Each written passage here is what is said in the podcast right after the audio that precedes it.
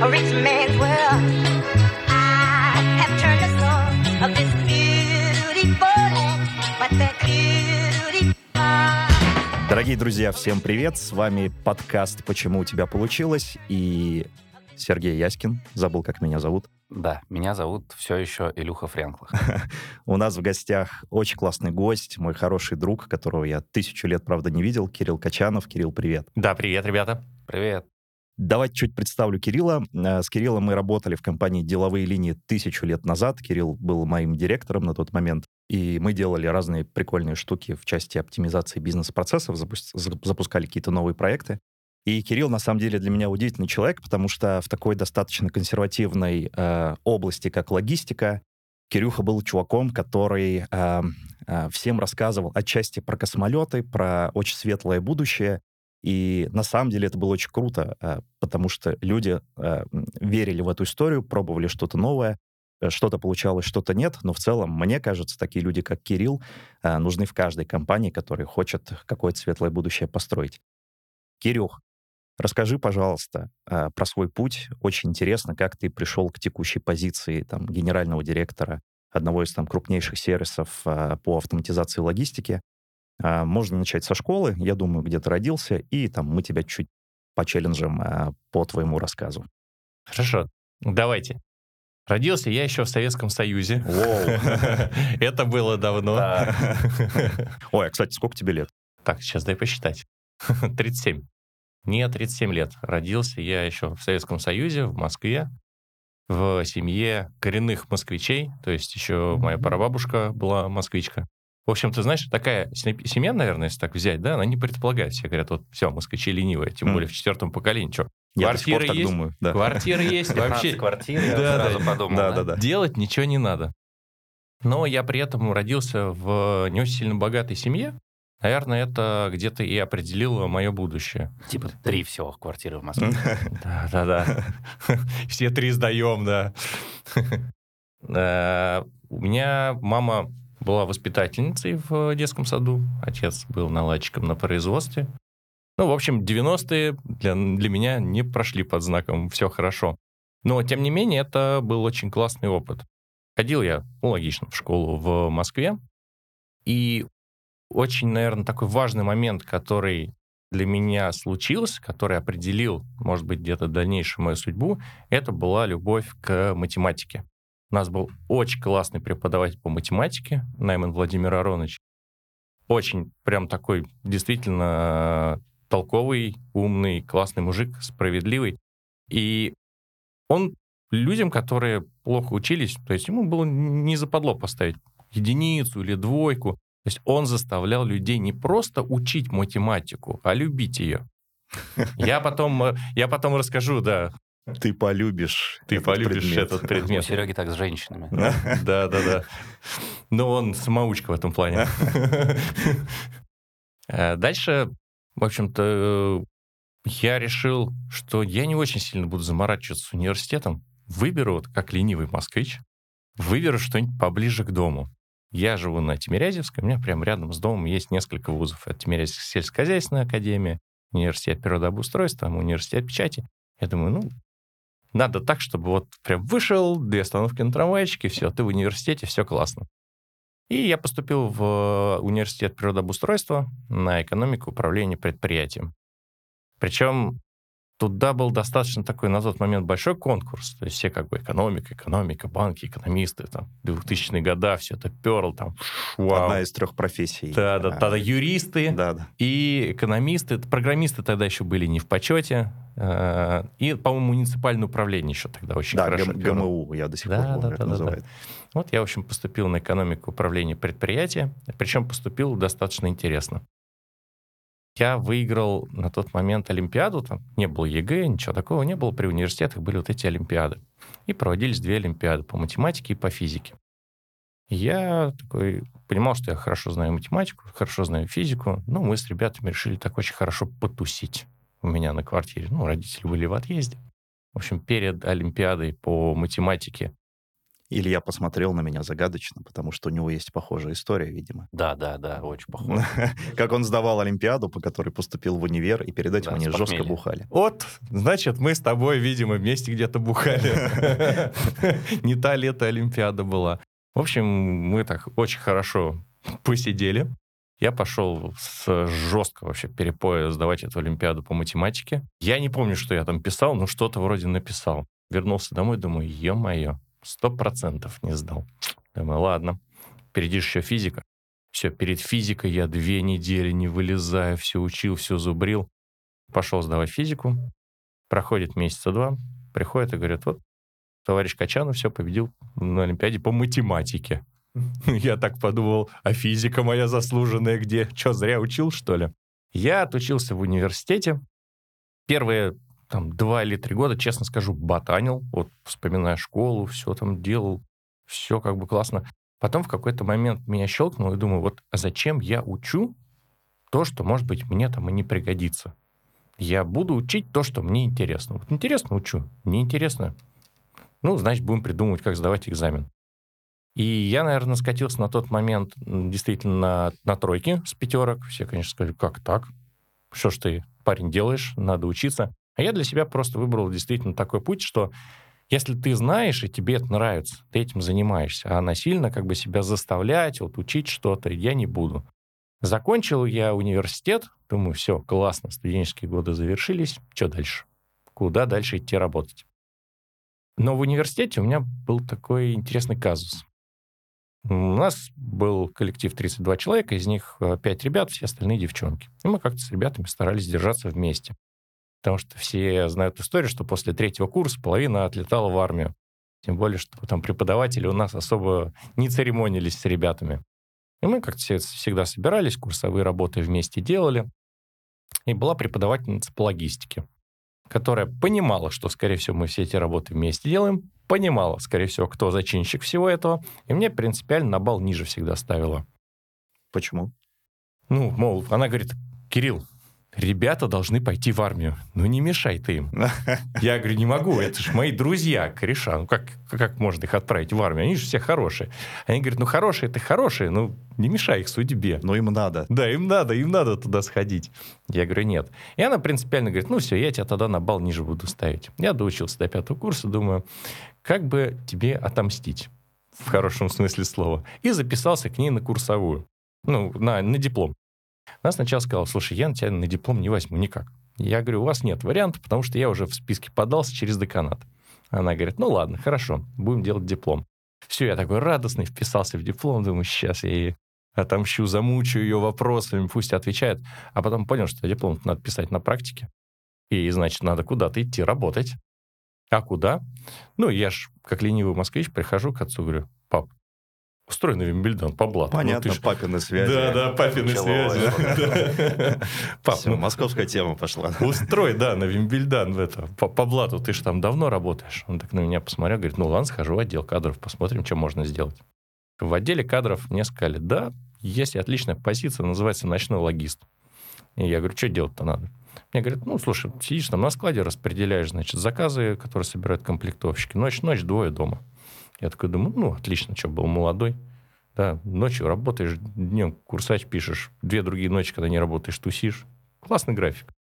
Все, пошел работать, написал курсовую, сдал ее, защитил, и понимаю, что как-то ночь-ночь, двое дома превращаешься в вампира. Потому что ночью ты бодрствуешь, днем ты спишь. Думаю, блин, нет, так не, не катит, надо что-то с этим делать, решать. И э, мне попался в жизни человек, которому я безмерно благодарен, которого я считаю вот, действительно там, своим ментором, учителем. Это Максим Петрович Колчин. Он сейчас э, директор фирмы-конкурента, это Абос Digital. И благодаря Максиму, наверное, во многом благодаря ему, э, попав в его команду, я уже дальше начал развиваться как профессионал в логистике. Потому что очень сильно твое развитие все-таки зависит от того, кто твой ментор, да, кто тебя ведет по жизни, там, по рабочей, и с кого ты берешь пример, на кого ты ориентируешься. Дальше у меня началась э, череда, наверное, таких действительно интересных проектов, интересных инициатив. а, и на Вимбельдане. Дальше мы вместе перешли в СТС логистик, дальше уже в деловые линии. Слушай, а можешь чуть подробнее рассказать все-таки про свою роль в логистических компаниях? Мы так подробно прошлись по школе и универу, а ну, мне там Серега рассказывал некоторые спойлеры. Кажется, самое интересное это оно дальше. А как, как ты шел, как ты развивался, как эволюционировали там твоя зона ответственности, твои задачи? Да, Начну здесь с, э, вернее, даже продолжу с Вимбельдана, ну, то есть программа «А что было дальше?», да? Э, попав на Вимбельдан, я же сначала не сразу к Максиму попал. То есть сначала я поработал на складе логистом, понял, что не мое, ну, все, как бы, ночью работаю, не вариант. Попросился меня перевести в какую-нибудь другую службу. Мне предложили, говорят, слушай, хочешь, переходи в службу, которая занимается координацией городской доставки. Я туда перешел. Коллектив был достаточно возрастной, ну, там еще бабульки, наверное, с советских времен сидели, все это дело координировали. Тут я такой прихожу. Мне говорят, ну, будешь подменять одного из, э, соответственно, логистов, который маршрутизирует городскую доставку. Там был программное обеспечение Антор, логистик мастер. Все, мне сказали, слушай, мы работаем в этом классном программном обеспечении. Все, значит, берешь карту Москвы, запоминаешь адреса, заказик закидываешь в машинку, потом все на склад, склад собирает. Понял? Я говорю, ну, понял. Все, девочка через два дня уходит э, в отпуск. Естественно, я сижу, передо мной эта карта адресов, я, я же не профессионал по Москве, когда ты 10 лет работаешь, ты знаешь, где там улица генерала, там Белобородова, где там улица, я не знаю, Тульская, близко они, не близко. И я такой сижу и понимаю, что все, что мне рассказывали, оно как-то мимо меня пролетело. А мне нужно какие-то маршруты собирать, там что-то делать. А я понимал, что если вовремя маршрут не соберу, то склад встанет. Если склад встанет, то придет директор по логистике в лучшем случае ударит меня в глаз, в кавычках. Ну, понятно, что без рукоприкладства. Я как только пособирал эти маршруты до трех часов ночи, хотя должен был закончить в 6 часов вечера, я для себя подумал, что надо, наверное, что-то менять. Ну, не в плане работы, а в плане подхода. Если есть программное обеспечение, которое как-то должно работать, может заставить его работать, я, в общем-то, сначала решил как бы базовые проблемы, как собирать маршрут, потом начал разбираться, а как бы жизнь-то облегчить. Ну, чтобы ты нажимаешь на одну кнопку, он тебе все распланировал. Э, я, соответственно, начал разбираться, что там можно сделать лучше. Причем начал разбираться сам и часть своей работы как бы автоматизировал. Потом я уже познакомился с Максимом, перешел к нему делать э, проекты по автоматизации и процессов планирования, и процессов бюджетирования. Но на тот момент это была такая прям рутина-рутин. То есть я постигал азы. Поэтому молодым людям, что точно могу сказать, не бойтесь браться за работу. Если отличный фильм всегда говорит «да», особенно когда ты молодой. То есть тебе приходят и говорят, хочешь там впрячься вот в такой-то блудняк? Говорит «да». Как минимум заработаешь опыт. Есть очень хороший показатель, ну, такая фраза, кто такой эксперт в своем направлении? Тот, кто в своей нише допустил максимальное количество ошибок. Поэтому точно надо впрягаться в темы, точно надо не бояться допустить ошибки. Самое худшее, что могут сделать, что с вами будет, вас уволят. Ну, уволят, уволят. Как бы что этого бояться? Зато вы приобретете точно бесценный опыт. Дальше я, наверное, пропучу такую рутинную часть Вимбельдана, перейду на самое интересное, где я как раз в СТС Логистик я уже впрягался во всякие блудники. Ты, по-моему, там клиентов запускал, да, в том числе крупных? Да. То есть я сидел на Вимбельдане долгое время на аналитике, в СТС на аналитике, так для себя прикинул, кто я через там энное количество лет. Аналитик. Ну, как-то прям совсем скучно. Ну, прям вот вообще скучно. И я пришел тогда к Максиму Колчину, говорю, Максим, вот прям принципиально хочу поменять какую-то как-то позицию или работу. Я знаю, что в департаменте складской логистики есть позиция проектного менеджера запускать клиентов на склады. Давай я попробую пойти по этому пути. Он говорит, ну попробуй. У меня был, должен был быть первый проект, это перевоз склад Пирелли. Ну, там достаточно простая история. Ну, да, Пирелли это шин. То есть нужно было с одного склада переехать на другой. Фактически просто математически разложить, всю компоновку сделать, в машину запихать, отправить, все, переехать. Но случилось одно важное но. Параллельно запускал, запускал склад в Домодедово такого клиента, как Nike. То есть компания выиграла тендер на дистрибуцию продукции Nike по всей России. Все вроде бы классно. Было одно важное технологическое но. Когда запустили, сделали кучу ошибок. А, здесь, наверное, молодежи не совсем будет, может быть, где-то понятно, о чем я говорю, поэтому попробую простым языком рассказать. Суть примерно такая. Приезжает контейнер, там 800 коробок. Коробка стоит в среднем 300 евро. Этот контейнер нужно выгрузить и, соответственно, разложить по заказам на получателей. И дальше каждый заказ отгрузить в адрес получателя. То есть, например, заказ 250 коробок, то есть нужно все 250 получателей отправить. В общем-то, задача простая. Только в одном случае, если эти коробки не терять на складе. Если ты теряешь эту коробку на складе, то и отправляешь 249 э, коробок клиенту, то клиент говорит, хорошо, я принял 249, одна потеряна, значит, логистический провайдер за нее заплатит. Итого, выгрузив примерно 20 контейнеров, мы понимаем, что мы не знаем, где на складе находится порядка тысячи коробок. Ну, вот они где-то есть, ну, то есть физически они на складе, но где конкретно, никто не знает. Потому что есть такая специфика, что ты привязываешь определенную коробку к определенному адресу хранения. И проблема была в том, что каждую коробку привязывали к ячейке и допускали кучу ошибок. В общем, технология была так себе. Проблема какая? Склад затоварился, там было некуда пройти, новые контейнера из Европы идут, склад ничего не отгружает. Вот это была проблема. Причем проблема в нескольких вещах. Для продавцов, а Nike работал через э, сеть дистрибуции, то есть э, у них собственных магазинов было только несколько. Это Nike Factory Store. Все остальное — это их партнеры. Партнер, естественно, он платит аренду, он платит персоналу, и он получает продукцию, которую продает, это его прибыль. А тут бабах, он продукцию не получает. Мне стали поступать звонки со словами, ребят, если вы не отгрузите продукцию, мы приедем, вам череп проломим. Ну, потому что все, мы платим этим, этим, этим, а продавать нам нечего.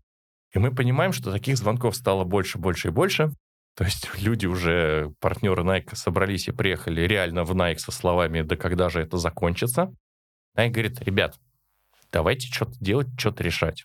Ну, что делать, что решать? То есть я работал почти круглосуточно на этом складе, мы пытались найти эти коробки. В один прекрасный момент я просто устал. Вот в 2 часа ночи я сижу с э, коллегами и говорю, слушайте, пусть Nike вот сам все это дело обрабатывает. Я, не говорю, не знаю, что вообще с этим делать. Я не знаю, кто у них там самый крупнейший клиент. Ну, мы так примерно прикинули, сказали, спортмастер. Ну, вот пусть спортмастер сам приезжает, условно говоря, на склад и забирает свою продукцию. Потом так прикинули, покумекали, слушайте, а если спортмастер везет достаточно большое количество продукции, может нам сформировать целый контейнер и не к нам на склад, а на склад спортмастера. И мы таким образом часть потока развернули напрямую. Дальше внутри разобрались с проблемами и уже, соответственно, стали э, отгружать в полном размере, в полной мере со склада. Но был достаточно интересный параллельный эффект на рынок. Как он заключался? Из-за того, что мы не отгружали продукцию, рынок подумал, что Nike настолько дефицитный, что его везде раскупили, и нигде ничего нет. Ну, никому же в голову не придет, что магазин невозможно... Некий Кирюха. Да, просто. да, что невозможно магазин в магазин, да, привезти, я не знаю, кроссовки. Ну, это же элементарно, да. Тут вдруг покупатель приходит, и ему говорят, слушайте, нет таких кроссовок. И он такой думает, ажиотаж. И это был по результатам, когда мы все запустили, все прокачали, первый год, когда Nike обогнал по Adidas по продажам в России. Потому подожди, что... подожди. То есть ваш факап в логистике да. помог Nike стать более популярным, модным, эксклюзивным и нарастить свои продажи по итогу? Это маркетинг такой получился? Ну, это, знаешь, это не сознанка, лютая несознанка. Ну, то есть... Никогда не рассказывает. Да, но получился такой эффект, потому что люди думали, что в магазинах нет продукции, потому что ее раскупили, а не потому что ее не поставили. Прикольно. Невероятно. А потом, когда в волну мы, соответственно, продукции прокачали и поставили все, что нужно, то у торговых точек появилась другая проблема. У них товара стало много, его надо стало впаривать. Ну, как впаривать, в хорошем смысле слова, продавать. То есть, иными словами, тот покупатель, который заходит, он с пустым не должен уйти. То есть его должны окружить заботой и любовью так, чтобы он купил ну, какую-то пару кроссовок, потому что еще таких кроссовок целый склад забит.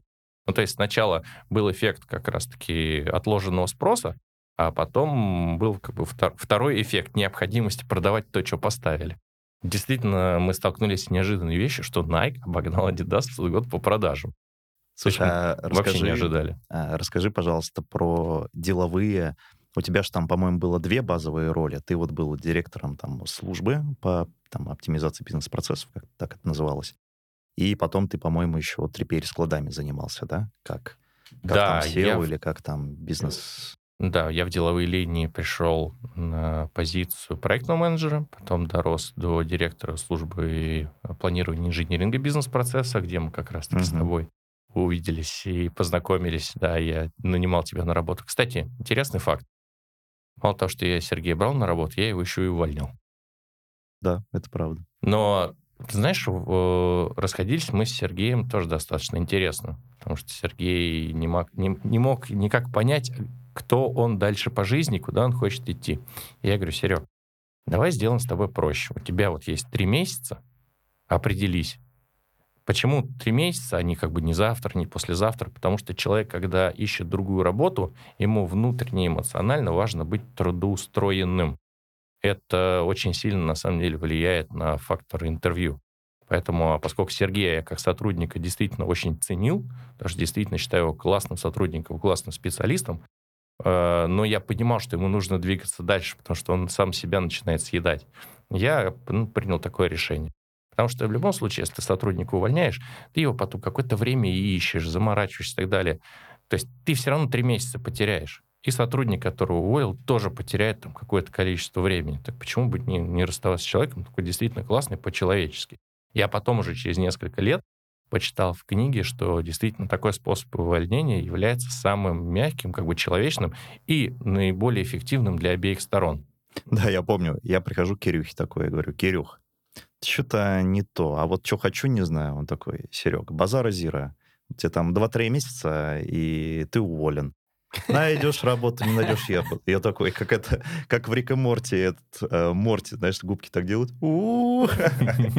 Но на самом деле достаточно быстро получилось там, по-моему, что-то найти классное. И да, действительно, этот подход, мне кажется, позволяет и человеку как-то мобилизироваться, да, а не вот в этой там отчасти прокрастинации там нравится, не нравится, ты такой, все, у тебя осталось там X времени, тебе надо что-то найти. Вот. Это такая важная вторая вещь, которую точно посоветую для молодежи. Не бойтесь выходить из зоны комфорта. Потому что выход из зоны комфорта на самом деле даст вам э, дальнейший рост. И свой рост, да, и личностный рост, и карьерный рост и так далее. Э, от- отлеснусь назад, то есть я работал тогда в аналитике, я вышел из зоны комфорта, пошел на склад, год или полтора работал просто в режиме 24 на 7, мобилизируясь. И только благодаря этому я смог пойти куда-то дальше. То есть будьте готовы, то есть работать, работать и в первую очередь над собой. То, что в зоне комфорта единственное, что ты можешь добиться, это только комфорт. Ну, тренируй, это тренировка лени. То есть вот лень вообще отлично прокачаешь. Слушай, а вот, вот эти трипель-склады, я просто уже не очень знаком с этой а, трипель, это склады ответственного хранения, как раз вот, как, Мгм. видимо, в СТС да, была история, что клиент завозит коробки, их надо распределить. Ты, а, по сути, вот из директора службы а, перешел на, по сути, такую стартап, на стартап, возглавил стартап внутри корпорации по вот развитию этих складов. Как это было? Было ли это прикольно? Был ли это тот самый выход из зоны комфорта, про который ты говоришь? Здесь про деловые линии, наверное, отдельно и подробно расскажу. И отдельно могу сказать точно огромное спасибо собственнику деловых линий Александру Александровичу Богатикову. Это еще вот один такой знаковый человек в моей жизни, которому я чрезмерно благодарен, потому что действительно человек уникальный. И человечный, и умный, и при этом требовательный. И вот требовательность, я понял, в бизнесе это очень важное качество. То есть, если ты умный и человечный, то ну, ты должен заставлять своих подчиненных добиваться результата. Без требовательности это крайне сложно сделать. И ты начинаешь таким образом, как бы через требовательность прокачивать так или иначе свои социальные навыки. Потому что не можешь там а, просто заставить человека да, в приказном порядке, как в армии, все, там, иди копай. А, В армии-то он хорошо пойдет копать, а в реальной жизни он скажет, ну, раз копнул, два копнул, ну, и уволюсь, все. То есть и, э, ты ищешь э, баланс. Вот, возвращаясь к деловым линиям. Да, действительно, в определенный момент, благодаря, наверное, тем вещам, которые мы делали в инжиниринге тогда, мы очень хорошо поставили там э, систему координации склад-транспорт через производственное расписание, которое помогла позволить сэкономить очень много денег. Ну, следующий мой шаг был запуск э, такого бизнес-направления внутри. Это бизнес-направление Трипель. В чем смысл? Смысл заключается в том, что деловые линии исторически перевозили сборные грузы. Ну, то есть, вот, чтобы простенько рассказать, про что это. То есть, у тебя есть какая-то коробка, тебе ее нужно отправить из э, Москвы в Ульяновск.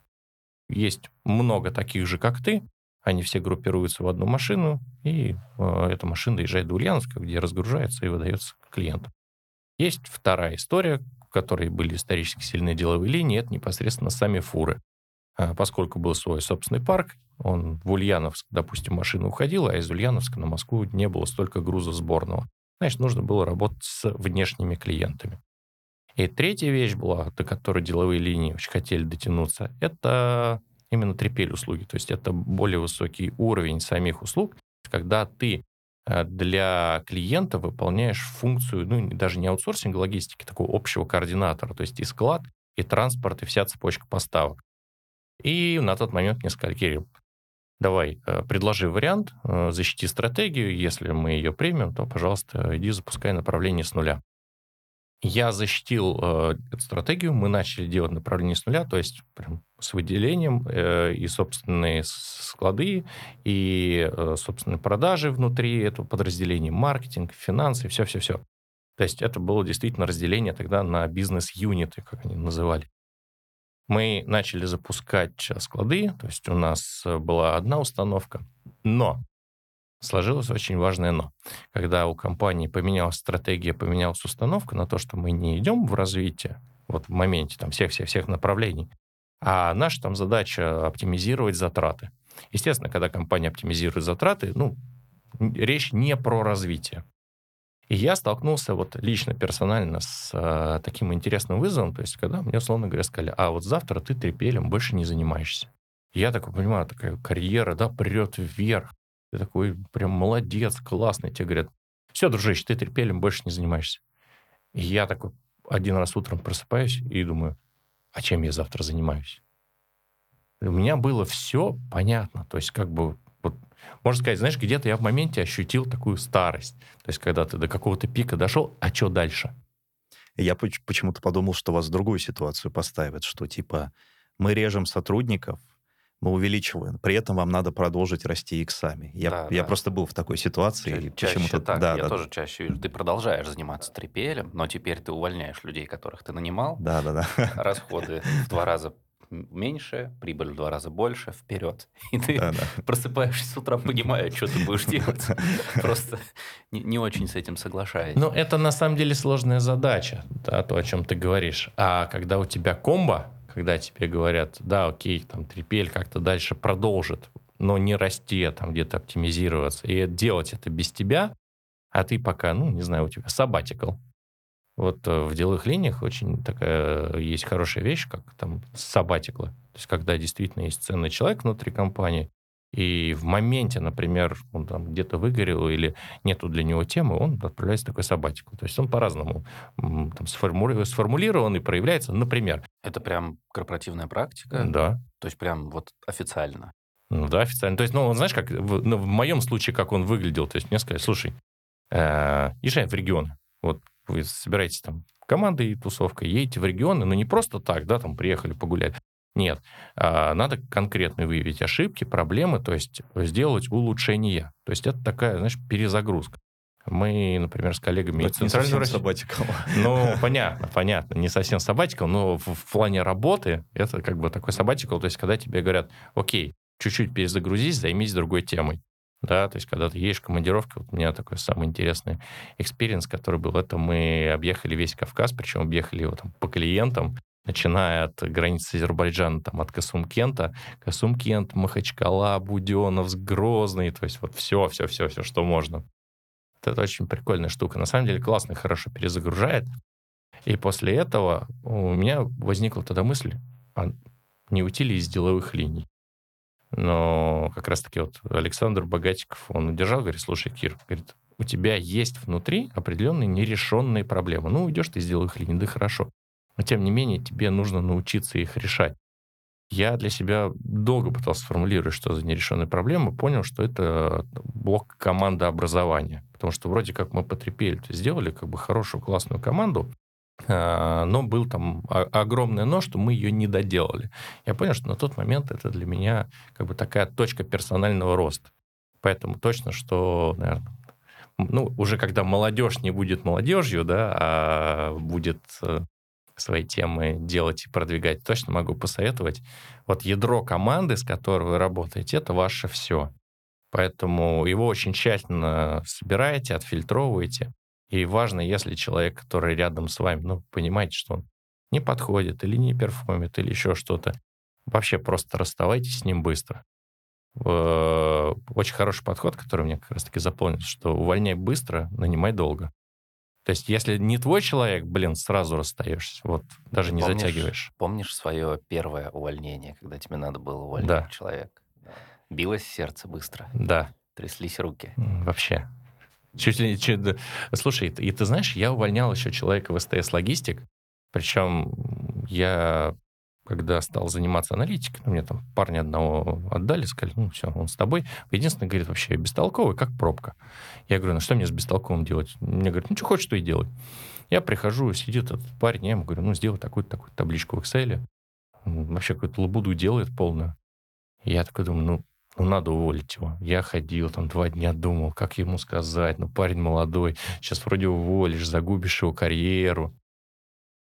Я просто подошел к нему, ну, и говорю, слушай, ты уволен. Он говорит, окей. Все, понимаешь, я, я долго думал, как это ему преподнести, еще что-то. Я просто пришел к нему, честно сказал, чувак, ты уволен. Нифига себе, ты дробь выпустил просто. Да, и все. И после этого, ты знаешь, э, прям как э, отлегло. Не надо вот этих долгих рассуждений. Мне очень понравилось, как в фильме «Moneyball». Помнишь, когда он тоже э, переводил игрока.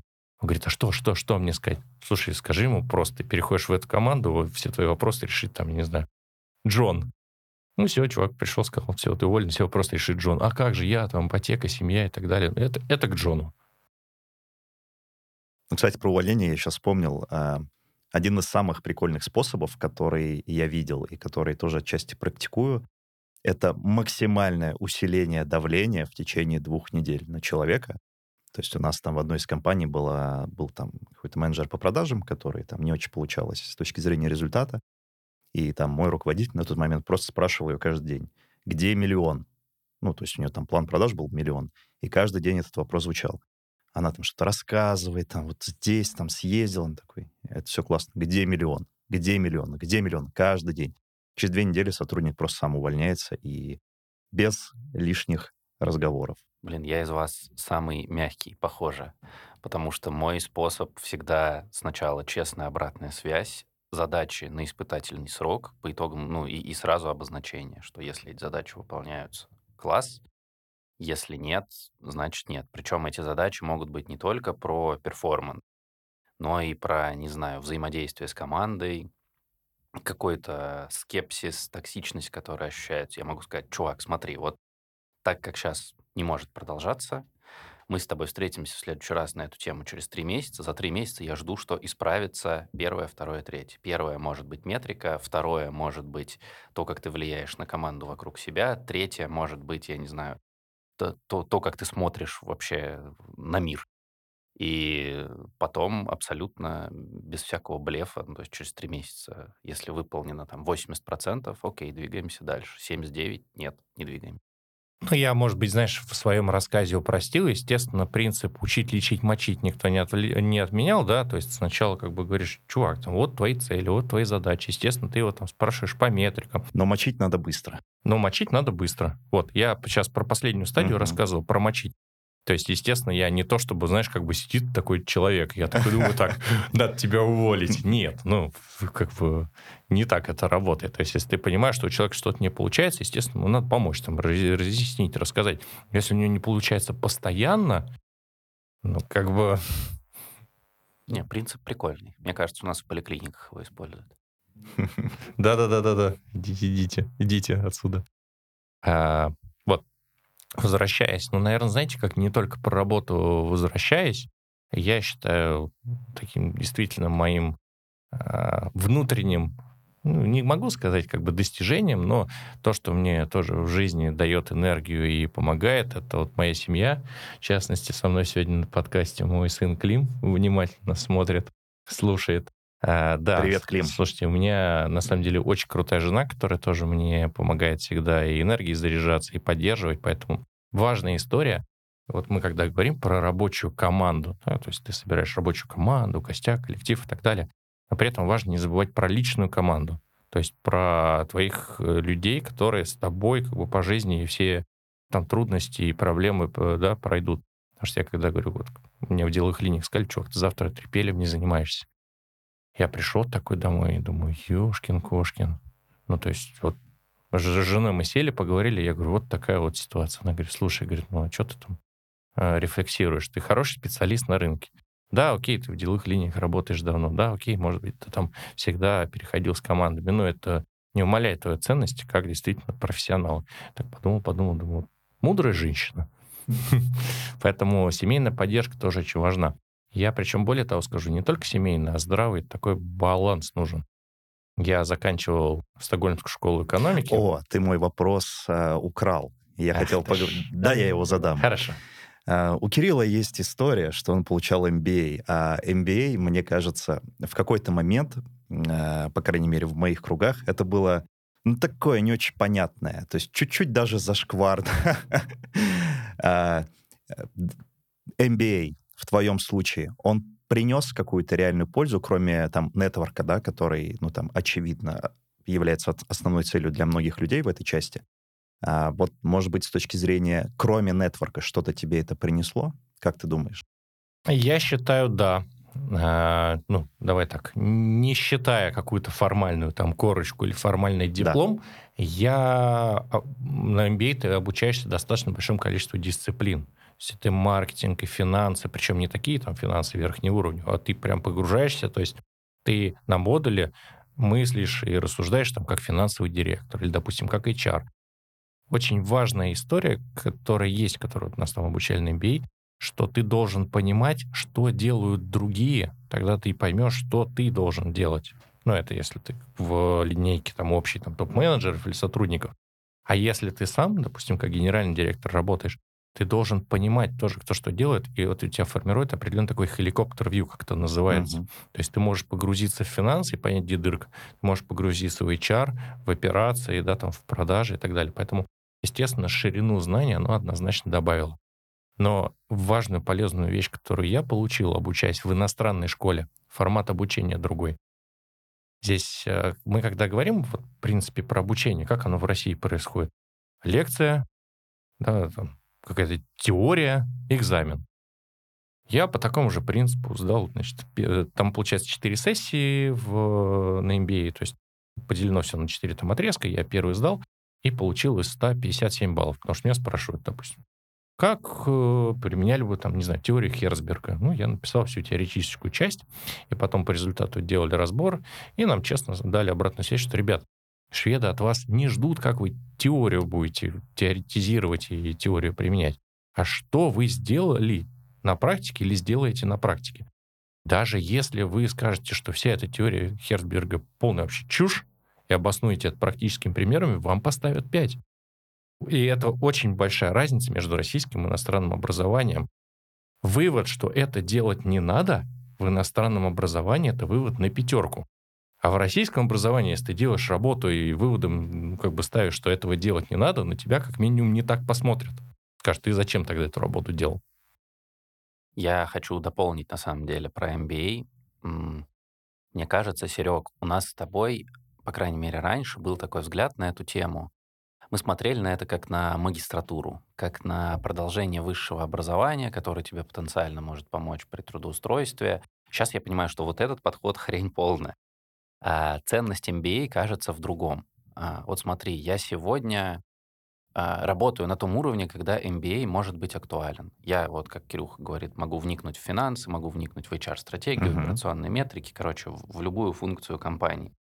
И даже несмотря на то, что программа классического MBA там, процентов на 75 пересекается с тем, что мы вышки изучали, э, для меня сейчас это было бы, наверное, классным способом систематизировать те знания, которые есть, посмотреть под другим углом и так далее. И это было бы полезно не чтобы продать себя потенциальному будущему работодателю, а для себя вообще просто, чтобы посмотреть с какой-то научной систематизацией на ту рутину, с которой я сталкиваюсь каждый день. И в подтверждение этому, ну нет, наверное, не в подтверждение, в дополнение к этому, есть такая штука Executive MBA.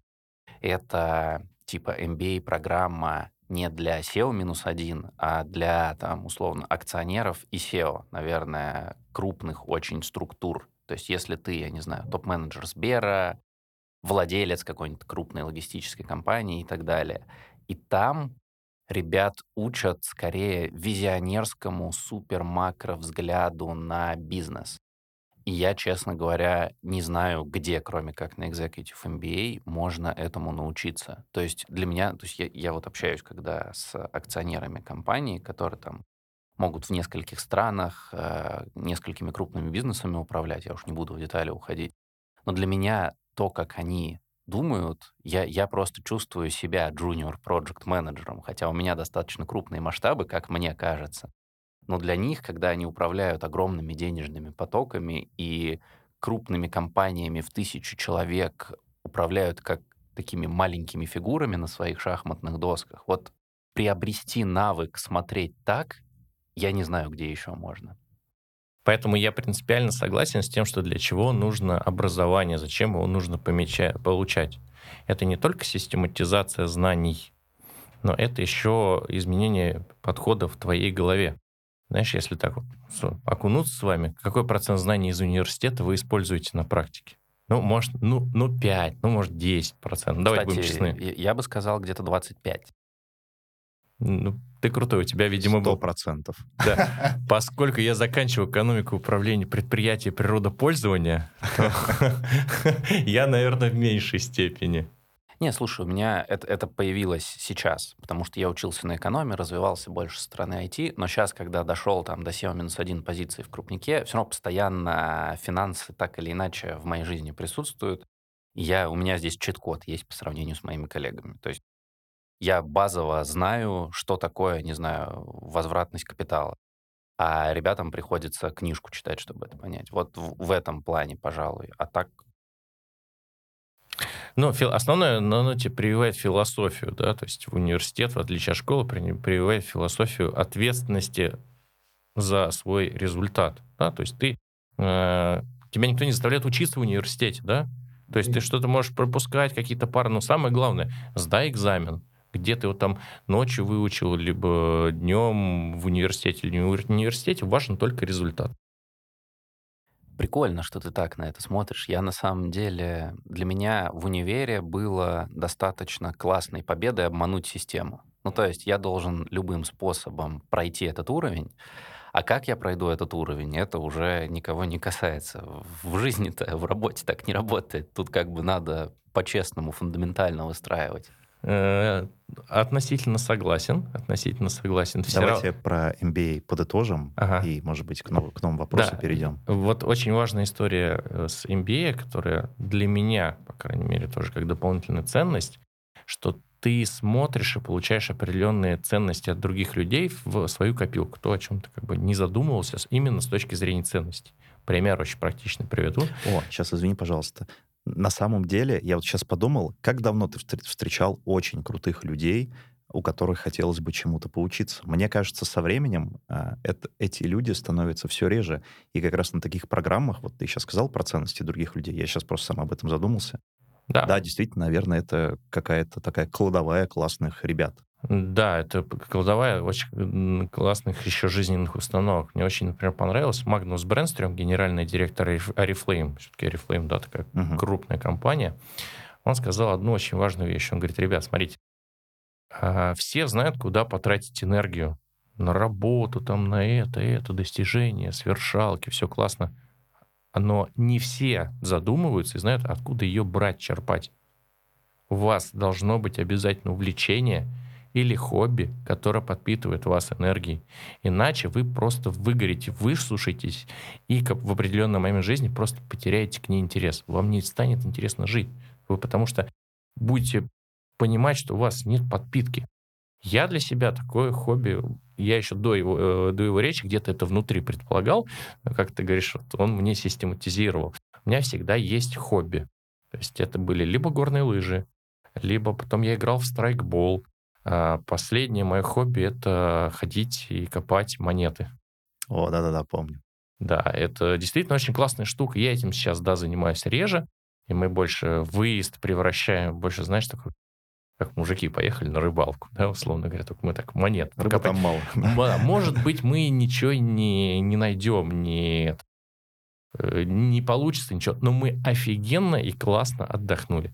Более того, я был очень сильно удивлен, что в бизнес-тусовке на самом деле много кто этим увлекается. Это такая интересная достаточно ниша. То есть мы, например, выезжаем, а, знаешь, как э, у нас там, средний состав, владелец этой компании, владелец той компании, генеральный директор тут и там операционный директор там, ну, условно. То есть это такое увлечение, оно э, очень классное и классно заряжает эмоциями. Слушай, а раз мы затронули тему энергии, э, мотивации, хобби, я знаешь, чего хотел тебя спросить? Смотри, базовый вопрос звучит так. Что заставляет тебя двигаться вперед, но в глобальном смысле, не из сегодняшних каких-то операционных повседневных проблем, а есть ли какая-то сверхистория? Я чуть-чуть объясню. Мы, вот у нас с Серегой эта штука похожа. А, у нас изначально есть некоторая травма бедности, грубо говоря, что там в детстве не все мог себе позволить, что хотел, а, там сравнивал себя, может быть, с кем-то другим, видел, что у других возможностей побольше. И эта штука, она, кажется, осталась и до сих пор... У москвичей. Да, да, да. До сих пор заставляет э, быстро двигаться и там где-то даже на силе воли вытягивать себя, чтобы бежать вперед дальше. В твоей истории я, по крайней мере, такого не считал. То есть мне показалось, что окей, Москва, квартира в Москве, вот эти все шутки. Ну, то есть как будто бы твой мотиватор должен быть другим. А, очень интересно понять, а какой он. У меня есть такая интересная практика. Я каждый э, год загадываю себе желание. Ну, прям перед Новым годом ну, бьют куранты, все, загадывайте желание, но которое обязательно должно исполниться. То есть у меня самый важный мотиватор э, внутри меня — это мечта. О чем я мечтаю? Она может быть краткосрочной или долгосрочной. Я пример мечты приведу. Я, когда начал заниматься трепелем, я очень мечтал, что я вот выйду в огромную аудиторию, где-то тысячи человек, не знаю, там две тысячи человек, и расскажу о достижениях и мне поаплодируют. Вот у меня была вот такая вот знаешь, голубая мечта.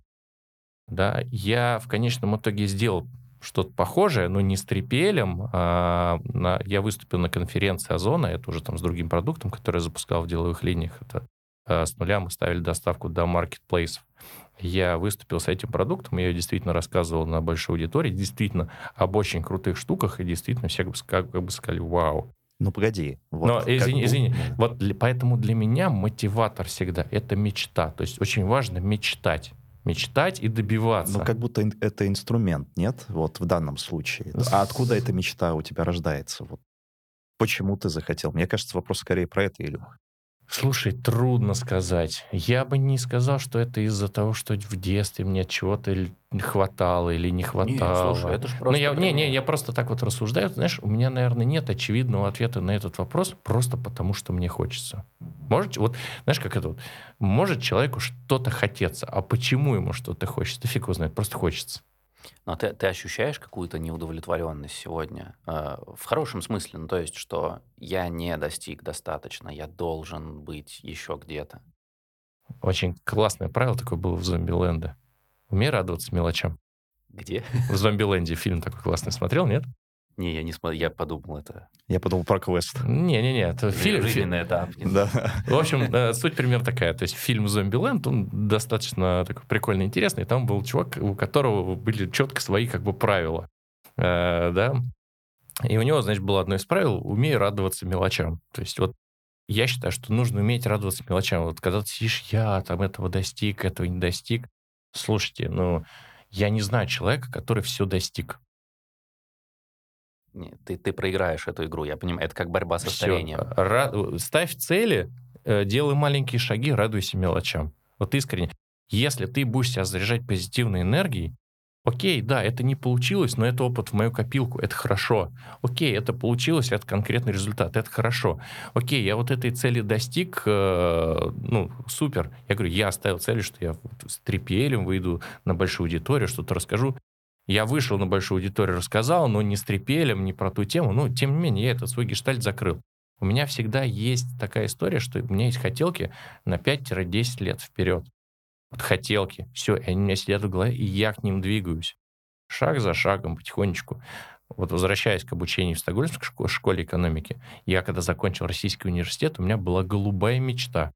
Я хотел закончить иностранный университет. Все, я оно у меня каждый год где-то было на подкорке. То есть не обязательно, что я утром просыпался и говорил, так, в какие университеты я сегодня отправил резюме? Нет.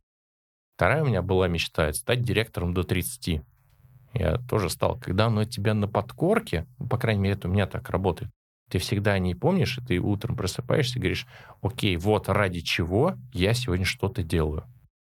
То есть она такая, знаешь, должна быть глобальная мечта, но не короткая, то есть не на год, не на два, там на пять лет. Прикольно, интересно. Я, знаешь, я, мне сложно, наверное, этот подход э, прям примерить на себя. Но мы разные, это нормально. Я такой думаю просто, блин, вот цель стать директором до 30, а нафига становиться директором до 30? У меня есть ответ, мне зачем это? Глядя на тебя, у меня, знаешь, у меня такое ощущение складывается, как будто ты такой, да просто хочу. Вот я, я так решил, да, я правильно понимаю? Да, и я просто хочу. Просто потому, что вот мне так захотелось. Да, я хочу, и я сделаю это, а почему бы нет? Прикольно. Ну, Классно. ты понимаешь, что э, хотеть, вот, хотеть, мечтать, желать, вот это основной драйвер Потому что если ты что-то хочешь, ты что-то делаешь. А если ты этого не хочешь, ты это не делаешь. А ну, как себя кстати, замотивируешь что-то делать? У меня, например, есть принцип «я не хочу». Типа, когда я что-то не хочу, я просто не буду этим заниматься, не вдаваясь в причины, почему, не объясняя людям. Я просто не хочу, и для меня это высшая как бы такая метрика или а, или оправдание, или принцип. Я просто не хочу. Вот, поэтому вполне я хочу тоже может так работать. Да, мне просто очень в этом плане запомнилось интервью одного из э, топ-менеджеров Альфа-банка, я его читал, наверное, лет 12 или 15 назад, и он там примерно тоже описывал свой карьерный рост. Ну, спросили, как, как М- вы... Мария Алексей, наверное. Мне кажется, тогда был очень модный. Наверное. Как а. вы достигли? Он говорит, я впрягался в любой блудняк. Если там хуже быть не может, но там не будет хуже. А если я что-то сделаю, там по-любому будет лучше, я буду молодец. Вот такой принцип. Например, он, он же тоже рабочий. То есть оценивай ситуацию и забегай, пробуй что-то делать. Ну, то есть самое главное, то есть я так считаю, фундамент — это энергия, откуда ты ее черпаешь. Дальше у тебя должно быть, ну, как бы целеполагание, чего ты хочешь. Ну, не обязательно что-то хотеть ну, вот, с какой-то конкретной целью. Не знаю, я вот Ламборджини хочу. Мне не обязательно ее покупать, я могу ее взять в аренду. Ну, все, я покатался, может, мне она не, не понравится.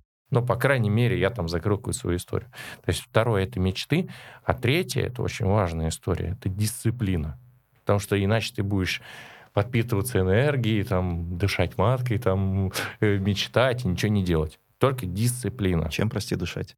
Маткой? Маткой. А дальше дисциплина. То есть э, свои мечты надо превращать всегда в конкретные действия.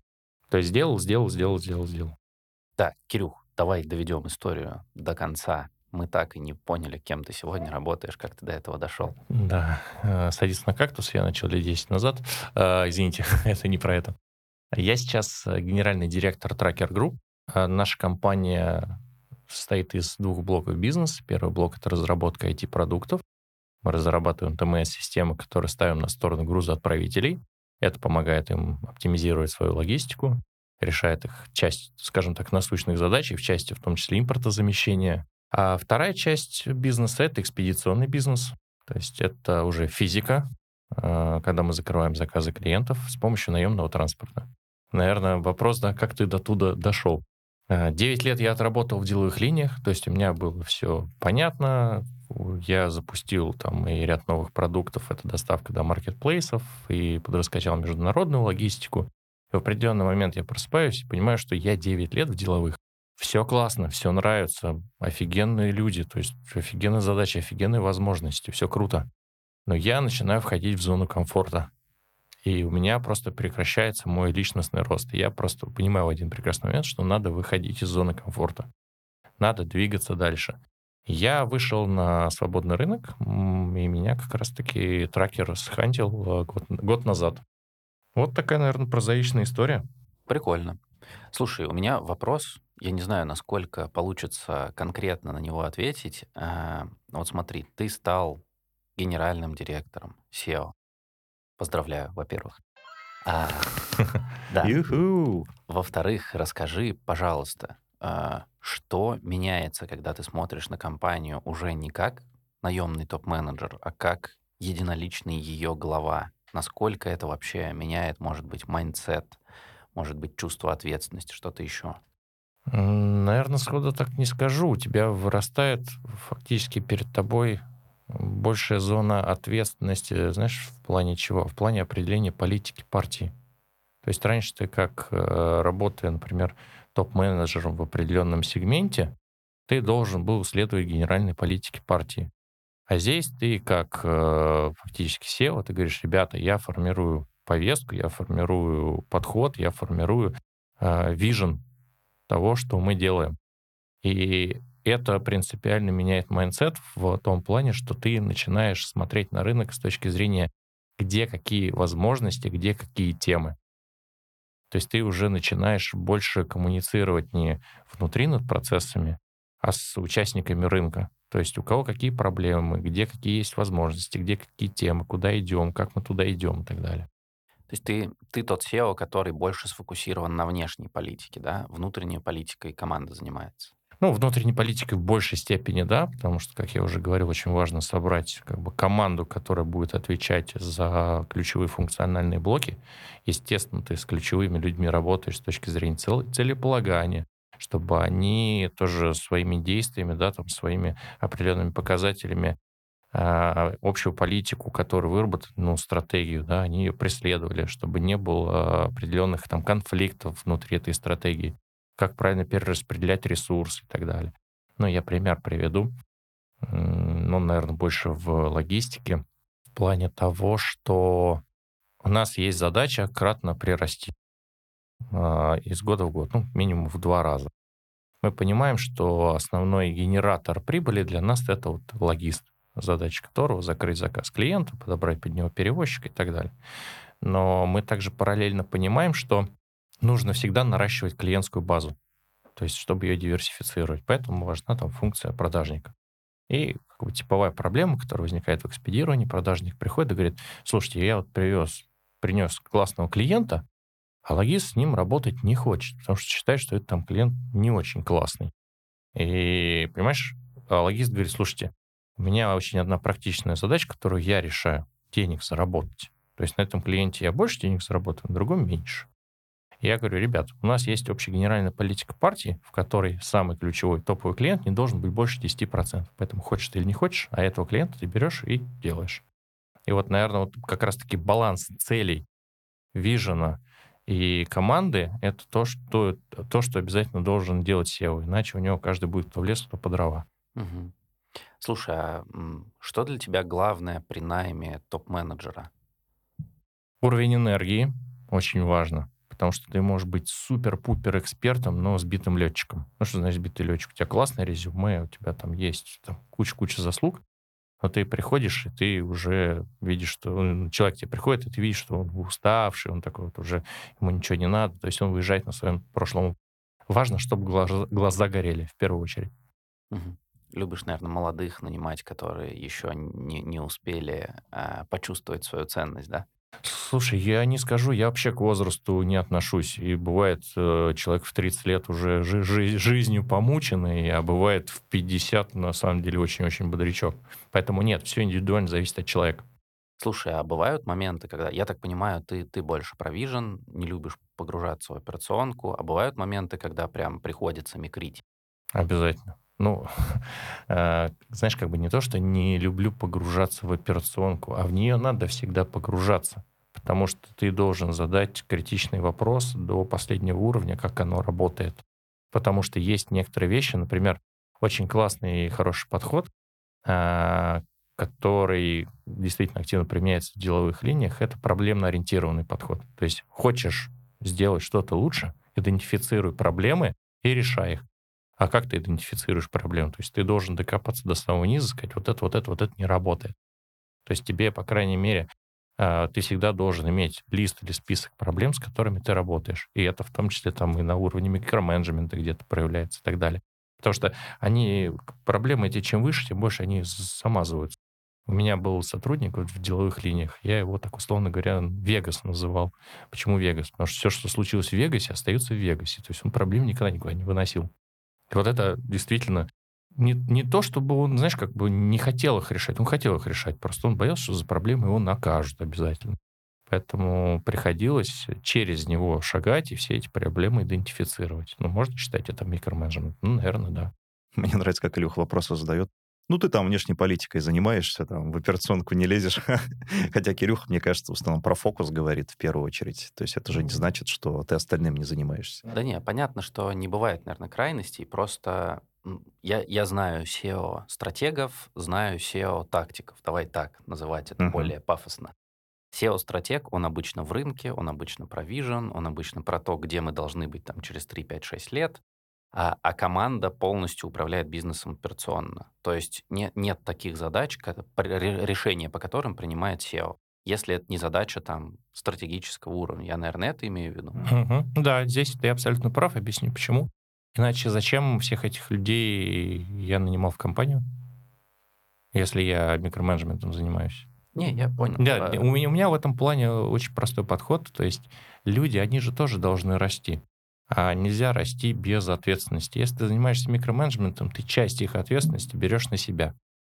Смотри, давай я пример приведу. Ну, это, это, из, это, из да, это, это, это мое мнение. Прям вот что я имею в виду. У, у меня есть такой пример. Вот были кризисы, допустим, 20-го, 22-го, давайте так скажем, года. Я знаю нескольких ребят на супервысоких позициях, там SEO, не SEO, но тем не менее, которые очень любят отпускать операционку, заниматься стратегией, но примерно никто из них не вышел из операционки в 2020-2022 году, и примерно все из них начали прям микрить, потому что это времена сложных решений, нужно было резать расходы, а когда нужно резать расходы, каждый топ-менеджер имеет склонность защищать именно свою часть опекса. Ну, это, блин, стандартная человеческая история. И, наверное, все SEO, которых я знаю, в эти кризисы прям полезли, сами расчехлили скальпели и поехали ампутировать. А, хотя в другую стадию цикла вообще старались полностью команде доверять. Ну, это нормально. Это абсолютно нормально, потому что если ты все всегда отдаешь команде, в определенный момент случается Вегас. То есть тебе докладывают, что у нас все классно, а у тебя там внизу такой ворох нерешенных проблем. Потому что никто тебе не будет докладывать, что вот, знаешь, вот у нас там проблемы. Если ты людей к этому не приучишь. Поэтому очень важно к проблемам относиться как к возможностям. Вот то, что некоторые люди не всегда понимают. То есть э, некоторые как рассуждают, если есть проблема, то эта проблема есть фамилия. Если эта проблема есть фамилия, надо, значит, эту, соответственно, фамилию как-нибудь где-нибудь наморщить. Культура признания ошибок. Так, кейс в студию. Кирюха, у нас уже есть традиция за последние пять выпусков. Мы даем задачку для ума для наших гостей. Смотри, тебе, тебя зовут Кирюха, тебе 18 лет, ты живешь в настоящее время, с теми же родителями, с теми же условиями и так далее. Но твой мозг 37-летнего чувака со всем твоим опытом а, перемещается в тело этого 18-летнего чувака. Что бы ты сейчас сделал, а, как бы ты сегодня добивался успеха, а, вот не обладая, скажем так, наработанными а, связями, знакомствами и так далее, тебя никто не знает, но обладая всеми теми знаниями, которые у тебя есть сейчас. Что бы ты делал, в какой бы нишу ты пошел, занялся бы ты бизнесом или пошел бы строить карьеру, можешь вот чуть порассуждать на эту тему. Слушай, я периодически делаю этот упражнение да? или кейс. Я тебе объясню, почему. Потому что у меня растет сын, и в определенный момент я хочу а, передать ему определенный опыт. И вот на данный момент, рассуждая, что бы я сделал? Первое, я бы не пошел работать в найм. Объясню почему. Потому что ты как предприниматель, ты больше количество информации переваришь, больше количество косяков отловишь, быстрее научишься. Сейчас мир, в отличие от того, что там было 10, 15, 20 лет назад, он стал более динамичным. И появилось больше возможностей доносить определенные вещи до широких масс. А, Соответственно, я бы что точно сделал? Я бы посмотрел а, на инфополе, какие есть темы. Мне кажется, сейчас инфобиз очень классная история. Мне кажется, сейчас маркетплейсы и все, что с этим связано, очень классная история. Да, это то, где молодой предприниматель точно может себя быстро найти. А, Я бы точно сказал молодому предпринимателю, делай, пробуй, и для того, чтобы что-то сделать, тебе не нужны стартовые капиталы, тебе просто нужны мозги. Ну, это лукавство отчасти, мне кажется. Вот у меня 18 лет, там, с моими родителями, да, которые были, ну, типа, у меня не было 100 тысяч рублей, скажем так, чтобы там какую-то даже, ну, что-то попробовать. А, не кажется, Ну, что как будто все-таки Ты же надо... попробовал? Ну Что? да. Мистер Чехол, тапки-зайки. Ну, вот такие темы, да. Я Да. продавал тапки-зайки, например. Ну, отлично. И рисовал А а, вдруг картины. сегодня, вдруг сегодня, если бы вот мы с тобой те там 18-19 лет делали то же самое, там, не знаю, ArtWatch NN и Мистер Чехол, Мгм. возможно, с каналом дистрибьюции в виде маркетплейсов мы бы стали долларовыми миллионерами на этих темах. Ну, хорошо, согласен, да. Мы все-таки на мешок тапок-заек я тогда нашел деньги. А, Есть правило 3F. Friends, Fools and Family. Это да. Это те трое, кто может тебе дать стартовый капитал для того, чтобы что-то делать. Да? Но опять-таки я имею в виду про стартовый капитал, Мгм. это не с абсолютным нулем, но и не с миллионом долларов. То есть Мгм. понятно, что у тебя там какая-то база должна быть 10, 15, там 20, 50 тысяч. Ну, иди, сходи какое-то время поработай и там, условно говоря, в Макдональдсе отложи эти деньги не на пьянки, гулянки, а на свою тему. Тебе никто не заставляет в этом Макдональдсе три года работать, пока ты какой-то капитал не скопишь. А тебе не кажется, что в Карпе быстрее можно ам, даже не то, что по доходу вырасти, а, по крайней мере, посмотреть, как это работает. А, то есть работать в Карпе — это как пройти университет жизни отчасти. Ты видишь, как работает бэк-офисные функции, фронтовые функции, разработка. А, как будто бы, сделав это первым шагом, ты очень много вопросов снимешь в плане собственного бизнеса. А, Боюсь тебя расстроить. Я считаю, что корпорации работают по правилам 20 века. В лучшем случае начало 21-го. Объясню почему. Потому что у них процессы выстроены под ту модель, которую они исповедуют. Поэтому единственное, что ты можешь у них научиться, это дисциплине. Все. Но есть молодые компании. Есть молодые компании, возможно, но тут тоже, знаешь, какой момент, вставая на путь корпоративной э, функции, ты можешь в ней застрять. Это самая большая опасность. Потому что ты Мгм. потом э, что захочешь? О, машину возьму в кредит. О, там, это, это, это, это. И на самом деле лучше сразу на этот путь не вставать, а делать свою тему. Пусть она будет корявенькая, косенькая поначалу, да, там, хорошая, плохая. Пробовать, пробовать, пробовать, пробовать. Минимум 50% экономики Америки построена на малых и средних предприятиях. У нас такая доля, ну, в 10 раз, наверное, меньше, да? Слушай, ну маркетплейсы дали огромный boost. Это правда. То есть микропредпринимателей, которые либо там какие-то шмотки на Wildberries, либо какие-то там масс-продукты потребления, технику на Озоне, этого просто, мне кажется, мы бум сейчас переживаем. Спасибо короне. Да, да, это факт. И более того, я тебе так скажу, что бизнеса около маркетплейсного, логистического, информационного, аналитического там и так далее, и его тоже много, и по доходности он явно лучше, чем продавать товар на маркетплейсе, на самом деле. И я про что и говорю. Ты должен смотреть на этот рынок, пробовать. То есть ты, когда начинаешь что-то пробовать, у тебя всегда должно быть в голове, где тема, где возможность. Ты что-то, например, начал, запустил сам на маркетплейсе, видишь, а кто на тебе сколько заработал. Подумал, окей, а может быть тема там, а попробую туда. И так далее, и так далее, и так далее. Ты понимаешь, ты за счет одного своего опыта идешь в тему. Основная задача для молодого человека, там, предпринимателя, вот только что закончившего университет, максимум опыта набрать, максимум, и Да, монетизировать смотри, его. Мы немного ушли в сторону. 18-летний Кирюха с мозгами 37-летнего Кирюхи. Мгм. а, не хочет идти в найм, хочет попробовать какой-то собственный бизнес. Давай попробуем конкретизировать хотя бы, ну, в какую сферу, какие первые гипотезы бы ты проверял. Слушай, я бы точно сделал бы следующую штуку. Взял бы какой-нибудь товар, а, про- проанализировал бы нишу маркетплейса, взял бы товар, я бы начал его раскручивать так или иначе и продавать. Ну, Это самое достаточно простое, что можно сделать. При этом нарабатывая опыт а, для того, чтобы войти в инфобизнес, чтобы уже там про аналитику, про свой опыт ра- рассказывать а с точки зрения инфобизнеса. У тебя нет сейчас достаточно опыта? Мы же просто... Я, я акцентирую внимание на том, что это прям ты сегодняшний, но параллельной вселенной, где тебе снова 18. То есть тебе не надо заново понимать, как Окей, мир работает. если не, не надо заново понимать, как мир работает, это 100% инфобиз около маркетплейсный, это 100% около маркетплейсная логистика, потому что ниша и доходная, и не занятая. При этом, я говорю, что тебе, например, нужно для логистики? Тебе не обязательно свой склад, ты его можешь арендовать, тебе не нужен там большой оборот. То есть э, тебе основная задача это там таргетировать и продавать этих селлеров. Поэтому я бы туда точно ударился. С помощью чего или как? Ну, опять-таки, агрессивная, прогрессивная реклама. Но, может, соглашусь, потому что, я думаю, у каждого есть знакомый, вот у меня недавно появилась, которая там а, тетя 10 лет занимается запчастями. Что она сделала? А, По сути, познакомилась с несколькими автосалонами, автомастерскими, на Емиксе э, закупает запчасти и просто поставляет, по сути, такая B2B, по сути, продажа запчастей. И, ну, у нее доход минимум миллион рублей в месяц, к чему в Карпе прийти, ну, не так просто, не так быстро, и можешь вообще никогда туда не прийти. А, Вот Ну, классный кейс, который падает вот в модель а, то, что ты описываешь, Да. мне кажется. Очень важная история какая? В корпорациях ты приобретаешь совершенно другие навыки. То есть это больше политическая история, это больше история там про взаимоотношения, про стандарты и так далее. То есть ты, предприним... ты получаешь минимум вообще предпринимательских или визионерских способностей.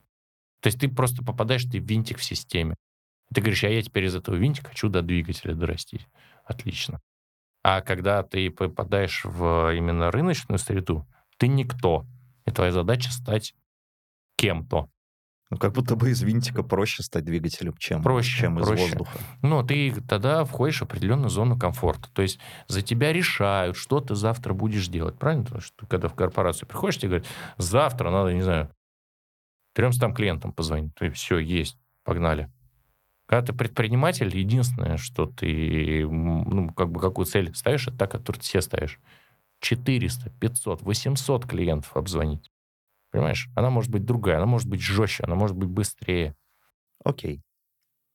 Ну, мне кажется, классный кейс. Спасибо, что поделился. Да, интересно. И мне кажется, настало время финальной рубрики. Ты готов? Нет. Барабанная дробь. А, да не, ничего сверхъестественного. На самом деле, в конце мы задаем вопрос из заголовка нашего подкаста. А, ты можешь коротко и емко сформулировать несколько основных, может быть, личностных качеств, может быть, социальных лифтов, может быть, каких-то убеждений, а может быть, внешних факторов, которые помогут ответить на вопрос. Вот конкретно у тебя. Почему получилось? Не боишься трудностей? Первое. Это очень важная история. Не бояться трудностей, входить в них, впрягаться, делать хорошо. Заряжать себя энергией, ну, то есть получать ее, подпитываться. Обязательно, обязательно. Иметь хорошую, надежную команду. Ну, то Я есть, думал, ты скажешь жену. А, жена — это то- то- то- часть команды, да. Обязательно и внутреннюю, и внешнюю команду. Мечтать. Мечтать обязательно. И мечтать не просто как бы в воздух, но и, и э, выставляя себе конкретные шаги, как мечте да, есть пробраться. Круто. Спасибо большое, Кирюха.